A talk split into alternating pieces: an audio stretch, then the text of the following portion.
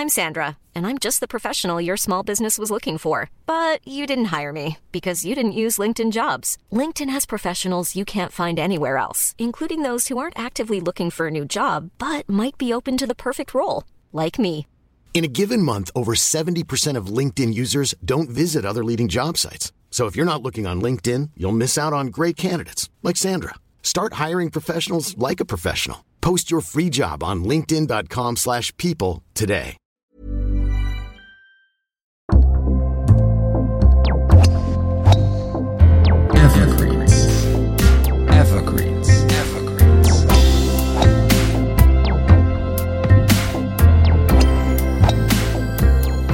Willkommen bei Evergreens, dem Golfreise-Podcast der besonderen Art. Von dem Berliner Golf- und Reisejournalisten Wolfgang Weber. Alle 14 Tage mit einer neuen Episode über besonders interessante Golfdestinationen in Europa, weltweit und auch vor der Haustür. Hier bekommt ihr Ideen für eure nächste Golfreise. Evergreens, das sind informative, erstaunliche, verblüffende und amüsante Geschichten und Insider Stories über Reiseziele und Golfplätze, die ihr unbedingt entdecken und erleben solltet. Mit spannenden Infos auch über deren Out-of-Bounds-Grenzen hinaus oder auch aus den Tiefen ihrer Entstehungsgeschichten. Gute Reise und schönes Spiel und hier ist euer Reiseführer Wolfgang Weber. Nach Großkienitz und Gato führt uns unser dritter Ausflug in die Golfregion Berlin-Brandenburg an den schönen Wannsee ganz im Südwesten der Hauptstadt. Der dortige Golf- und Landclub hält sich zugute, einer der ältesten, wenn nicht gar der älteste Golfclub des Landes zu sein. Stand also die Wiege des deutschen Golfsports am Berliner Wannsee? Graben wir doch mal ein wenig tiefer in fast vergessenen Chroniken der Berliner Stadtgeschichte. Es könnte ja sein, dass wir Überraschungen erleben rund um den Golf- und Landclub Berlin-Wannsee, Sehnsuchtsort hinterm Grunewald. Er ist relativ klein und auch von der Form her ein eher unscheinbares Exemplar eines Siegerpokals. Aber er steht aus gutem Grund in einer eigenen Wandvitrine im noblen Clubhaus des stolzen und mondänen Golf- und Landclubs Berlin-Wannsee. Der Gründerpokal ist nachweislich der älteste in Deutschland ausgespielte Golfpokal. Denn er stammt, wie der Name sagt, aus der Gründerzeit des Traditionsclubs, der 2020 sein 125-jähriges Bestehen feierte und sich zugute hält, neben Bad Homburg im Taunus der älteste deutsche Golfclub zu sein. Gestiftet wurde der Pokal, wie man in den Clubannalen nachlesen kann, von Mr. Herbert Goldsmith Squires, einem Mitte der 1890er Jahre bei der Regierung des Deutschen Kaiserreichs akkreditierten US-Diplomaten. Und unter den Clubmitgliedern erstmals ausgespielt wurde er anno 1896. In einer Zeit also, als die auf den britischen Inseln erfundenen kleinen weißen Bälle auf dem Kontinent gerade erst begannen, das Fliegen zu lernen. Freilich klafft im Lebenslauf des Pokals eine jahrzehntelange Lücke. Zu Kaisers Zeiten wanderte der Pokal bei den altvorderen Berliner Golfern als Wanderpokal von Hand zu Hand und von Villa zu Villa.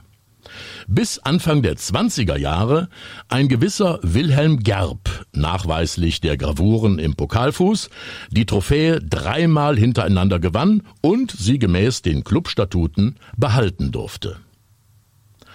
Einen Weltkrieg und zwei Währungsreformen später, in den 70ern, tauchte das gute Stück in einem privaten Nachlass wieder auf und fand den Weg zurück zum Golfclub. Seitdem wird der Berliner Gründerpokal an jedem 1. Mai unter den Mitgliedern des Golf- und Landclubs Berlin-Wannsee wieder ausgespielt, bekommt den Namen des jeweiligen Turniersiegers eingraviert, aber bewegt sich ansonsten nicht mehr weg von seinem Stammplatz in der Ehrenvitrine im Clubhaus. Dabei ist, genau genommen, der Oldtimer-Pokal aus dem vorletzten Jahrhundert in den 70ern keineswegs heimgekehrt. Berlins traditionsreichste und bekannteste Golfanlage am Schäferberg, unweit des zum südwestlichen Stadtteil Zehlendorf gehörenden Villenvororts Wannsee, hat der Pokal-Oldie in seinen Jugendjahren in Wahrheit nämlich nie gesehen. Schlicht weil es sie seinerzeit noch gar nicht gab. Denn was auch viele Berliner Golfer nicht wissen, die Wiege des Golfsports in der deutschen Hauptstadt stand keineswegs am Wannsee, sondern wesentlich näher an der heutigen Berliner Westcity und nur wenige Drive-Längen entfernt vom hochherrschaftlichen Schloss Charlottenburg am Spandauer Damm im damals freilich erst entstehenden gutbürgerlichen Westend. Wer dort heute auf Spurensuche geht, trifft auf eine durch und durch kleinbürgerliche Berliner Vorstadtidylle mit ziemlich hoher Gartenzwergdichte. Neben den Parzellen Bismarcksruh und Sonntagsfrieden breitet sich die Schrebergartenkolonie Golfplatz e.V. mit mehreren hundert Mitgliedern und etlichen Dutzend Gartenhäuschen aus aber kaum einer der eifrig rasenmähenden oder im Blumenbeet werkelnden Laubenpieper, der wüsste oder sich jemals auch nur gefragt hätte, woher dieser Vereinsname stammt. Nur ein sehr betagter Kleingärtner, den wir vor der Vereinskneipe Bolivar treffen, gleich gegenüber mündet die breite, schattige Bolivarallee auf den Spandauer Damm, hat eine vage Vermutung – hier soll anno Dunnemals mal so eine Art Jolfplatz gewesen sein. War wohl zu Adolfs Zeiten. Da war hier was los.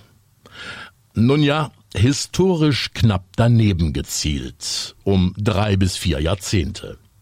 Denn am meisten los war am Spandauer Berg oberhalb der Spree zwischen dem Tegeler und dem Spandauer Forst schon lange bevor man in Berlin und im Deutschen Reich von dem unseligen politischen Rattenfänger aus Braunau am Inn je gehört hatte. Und ebenso wenig von dem schönen, raumgreifenden Rasensport britischer Provenienz, genannt Golf.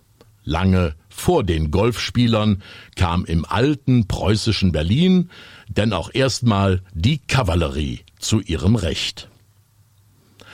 Anfang der 1880er Jahre nämlich, so kann man es in der ein halbes Jahrhundert später erschienenen Chronik von Alt-Westend des Vereins für die Geschichte Berlins nachlesen, suchten Berlins fast ausnahmslos dem kaiserlichen Militär angehörende Pferdesportler westlich der Stadt geeignetes Gelände für einen Parcours für Hindernisrennen.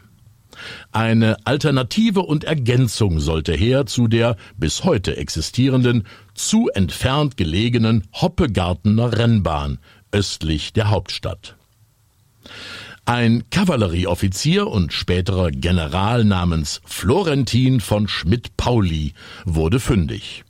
Auf einem Terrain zwischen den Berliner Wasserwerken und dem kleinen Schlösschen Ruhwald. Das Gelände gehörte einem Westender Original, dem Juwelier Hirsch Walter. Dieser unterschrieb einen zehnjährigen Pachtvertrag mit den Military-Reitern in der vergeblichen Hoffnung, seinem bei einem Reiterregiment dienenden Sohn den Weg in die Offizierslaufbahn ebnen zu können. Aus dieser Sandwüste, so die Chronik, schuf nun Schmidt-Pauli in den Jahren 1883 und 84 eine 285 Morgen große Rennbahn, wie man sie bisher nicht gesehen hatte. Für die Unterhaltung der Zuschauer war in reichstem Maße gesorgt. Unmittelbar neben dem Hindernisparcours standen Karussells, Würfel, Schieß- und Schaubuden, kurz alles, was zu einem richtigen Rummelplatz gehört und was damals von einem weniger anspruchsvollen Publikum noch mit naiver Freude genossen wurde, wie der Chronist zeitkritisch anmerkt.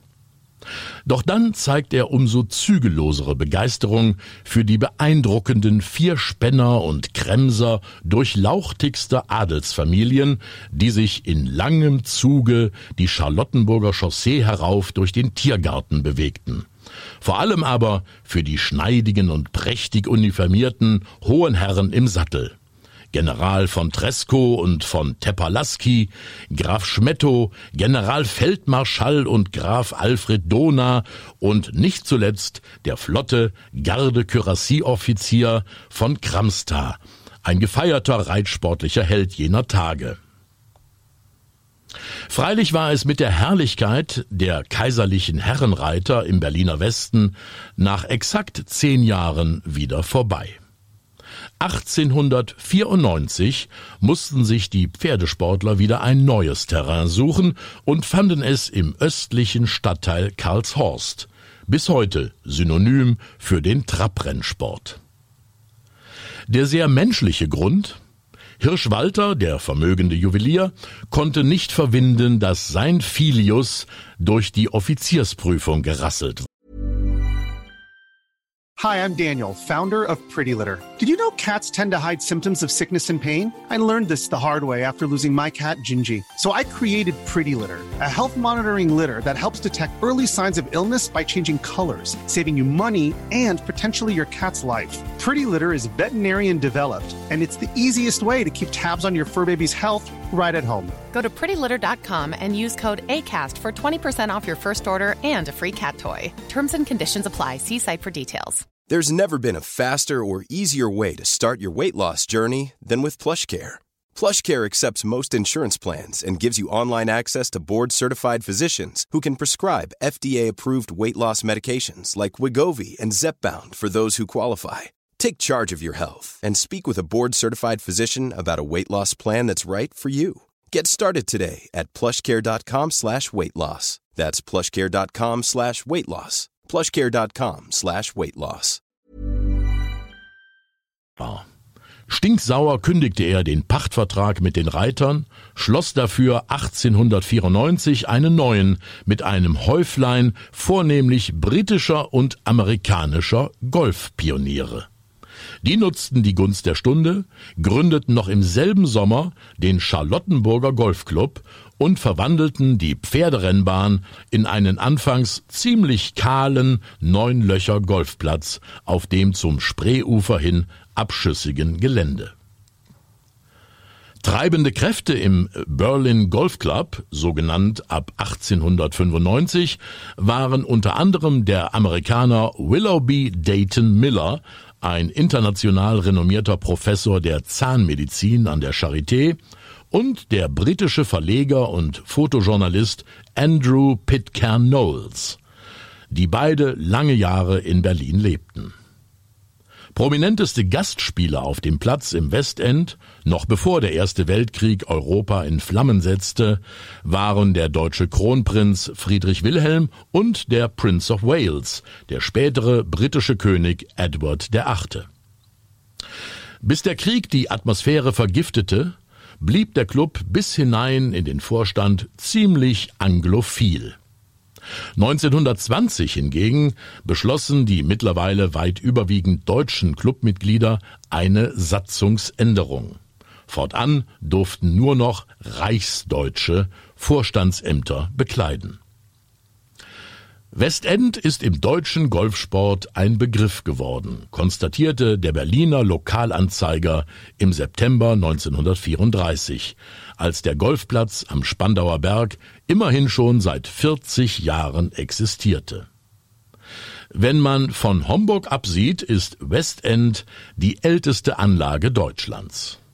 Und wenn man der Chronik von Alt-Westend Glauben schenken darf, sogar noch ein bisschen älter. Denn schon als hier noch die Hindernisbahn war, spielten gegenüber auf dem Gelände südlich der Chaussee einige Herren der amerikanischen und der englischen Botschaft ihr geliebtes Golf.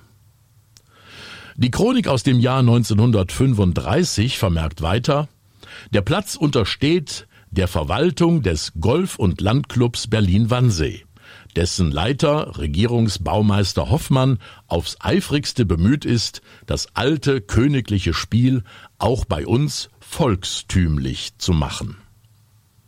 Der Platz im Westend war zu einem innerstädtischen Ableger der neuen Golfanlage in Wannsee geworden und überlebte bis Berlin in dem Vernichtungskrieg, der von ihm selbst ausgegangen war, in Flammen stand und jede Kartoffel und jeder Kohlkopf wichtiger war als das schönste Fairway oder Grün.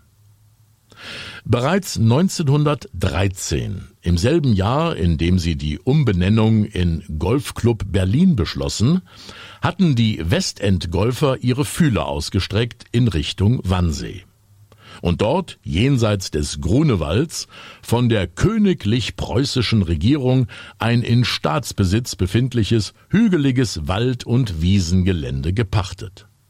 Rasch machten auf dem 57 Hektar großen Areal etliche Hektar Kiefernwald Platz für die Anlage der ersten Fairways nach Plänen des schottischen Golfprofessionals Cuthbert Strachan Burchard.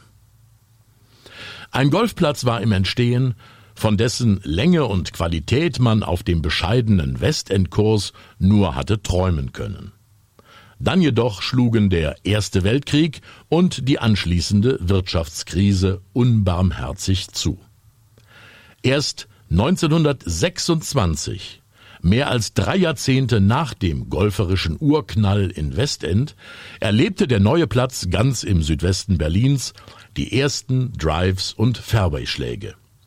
Immerhin begünstigten nun die fortgeschrittene Motorisierung und insbesondere der Bau der ersten Autobahn, der AVUS, von Charlottenburg durch den Grunewald bis kurz vor Wannsee, die Entwicklung der neuen Golfanlage.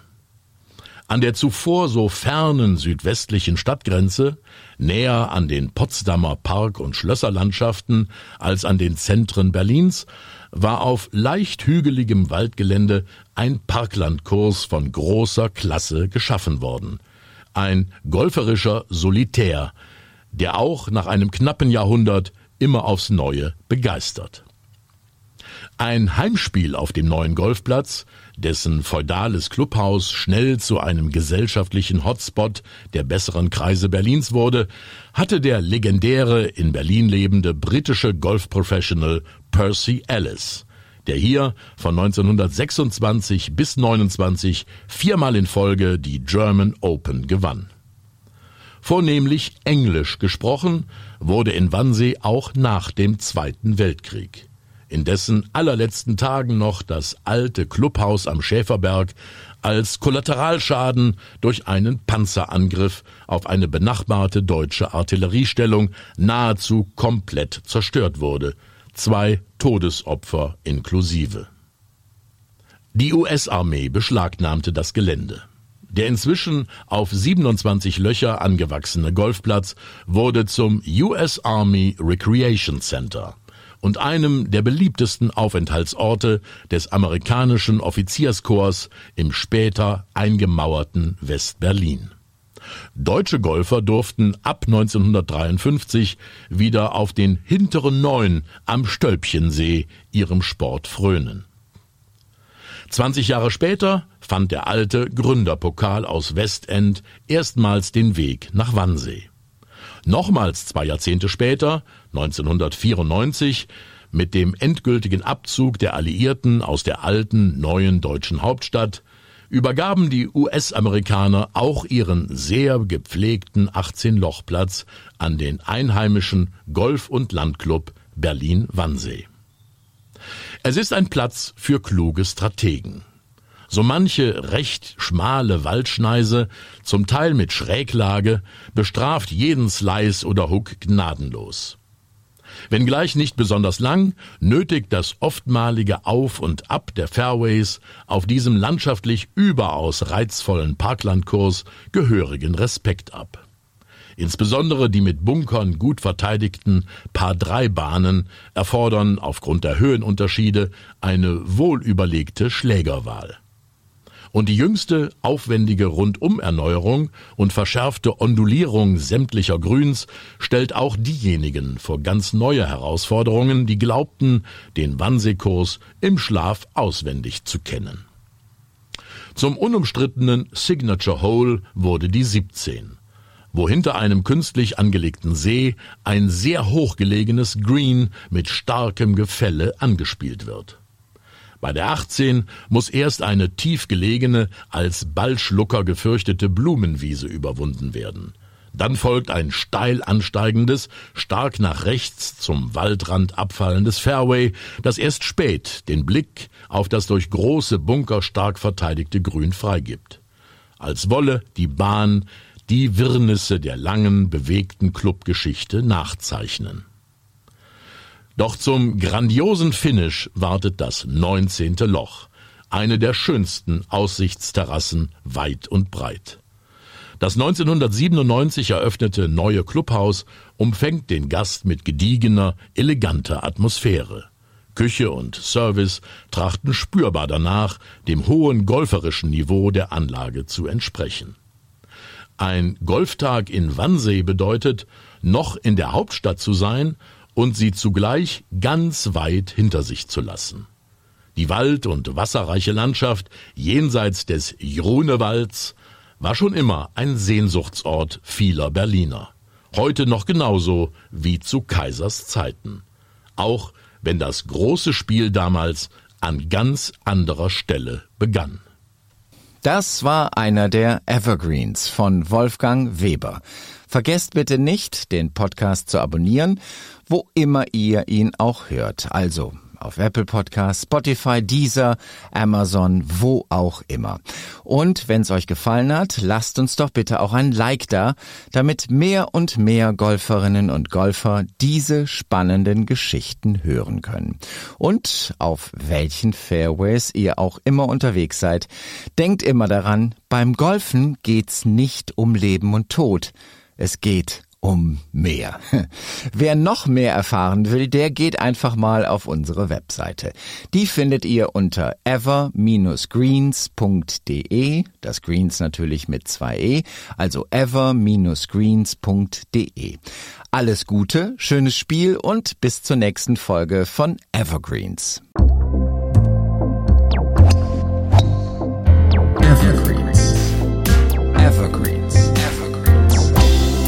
Produziert von Podcast Monkey. Podcast-monkey.com.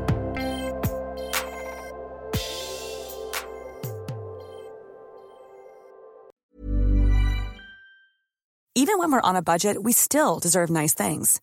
Quince is a place to scoop up stunning high-end goods for 50 to 80% less than similar brands. They have buttery soft cashmere sweaters starting at $50, luxurious Italian leather bags, and so much more.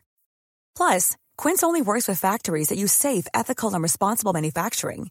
Get the high-end goods you'll love without the high price tag with Quince. Go to quince.com/style for free shipping and 365-day returns.